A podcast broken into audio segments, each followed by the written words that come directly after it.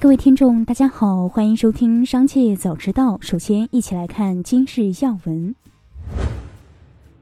二月二日，小米公布汽车设计文件泄密事件处理结果。此前，合作方北京某魔速科技有限公司因对其下游供应商管理不善，泄露了公司汽车前后保险杠某个版本的过程稿。小米表示，将依照保密协议对其处以一百万元的经济赔偿，责成对其下游供应商加强信息安全管理，并对泄密肇事人进行严肃处理。同时要求该公司出具行之有效且责任到人详细整改方案，全面升级保密措施。随后，雷军转发该文，并表示小米集团对泄密事件零容忍。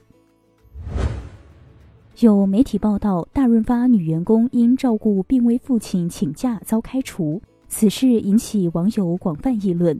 该大润发门店所在辖区劳动仲裁委工作人员表示，他们也一直在关注舆情。经过调查，没有查到该事件的立案信息。继续关注企业动态。从知情人士处获悉，微软全球资深副总裁、微软亚太研发集团主席王永东于一日深夜发送内部邮件辟谣称，并不知道有任何关闭微软苏州站点的计划。王永东在邮件中表示，通常不会对类似谣言进行回应。这次破例是大量询问引起了内部和外部的关注。王永东呼吁员工回归工作，把重点放在客户和用户服务，不要把宝贵的时间浪费在这种毫无根据的谣言上，也不要进一步散播谣言。二月二日，爱奇艺进一步压缩会员权益，会员转赠服务已全面下线。而从去年十二月起，爱奇艺黄金 VIP 会员及星钻 VIP 会员订阅价格已涨价，其中黄金 VIP 会员连续包月涨至二十五元。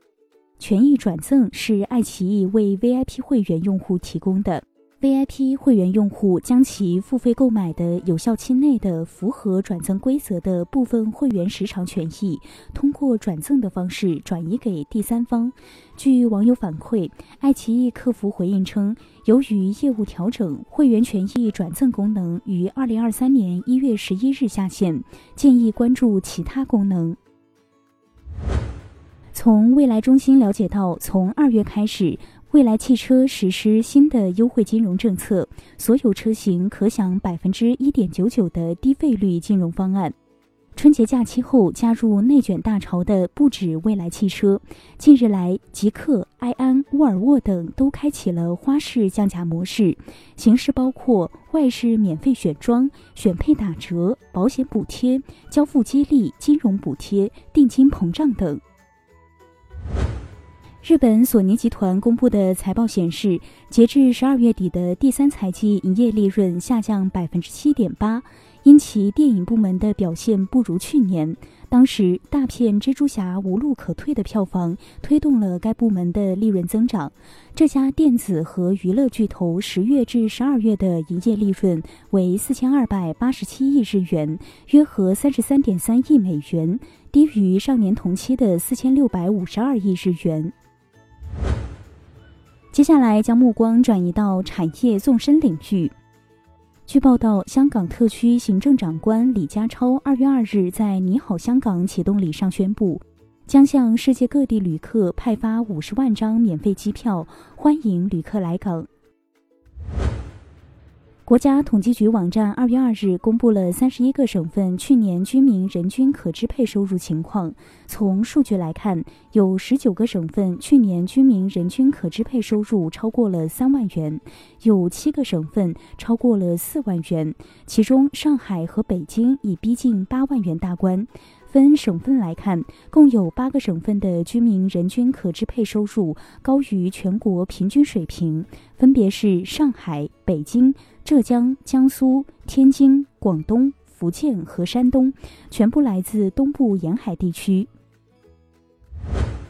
厦门市人民政府办公厅印发措施指出，对于从厦门出入境直达亚洲新开通的定期航线，按不同航程每班给予六万元至十二万元补贴，单条航线年度补贴上限为一千万元。对于新开洲际定期航线，按不同航程每班给予八十二万元至一百零六万元补贴。航线运营年度补贴上限为一点一亿元，自航线开通之日起，补贴期限为三年。该项措施有效期至二零二五年十二月三十一日。最后，一起关注国际事业。数据显示，德国十二月出口降幅超过预期。尽管供应链问题正在消退，但高通胀和市场不确定性仍在继续拖累欧洲最大经济体。联邦统计局周四公布的数据显示，出口较十一月下降百分之六点三。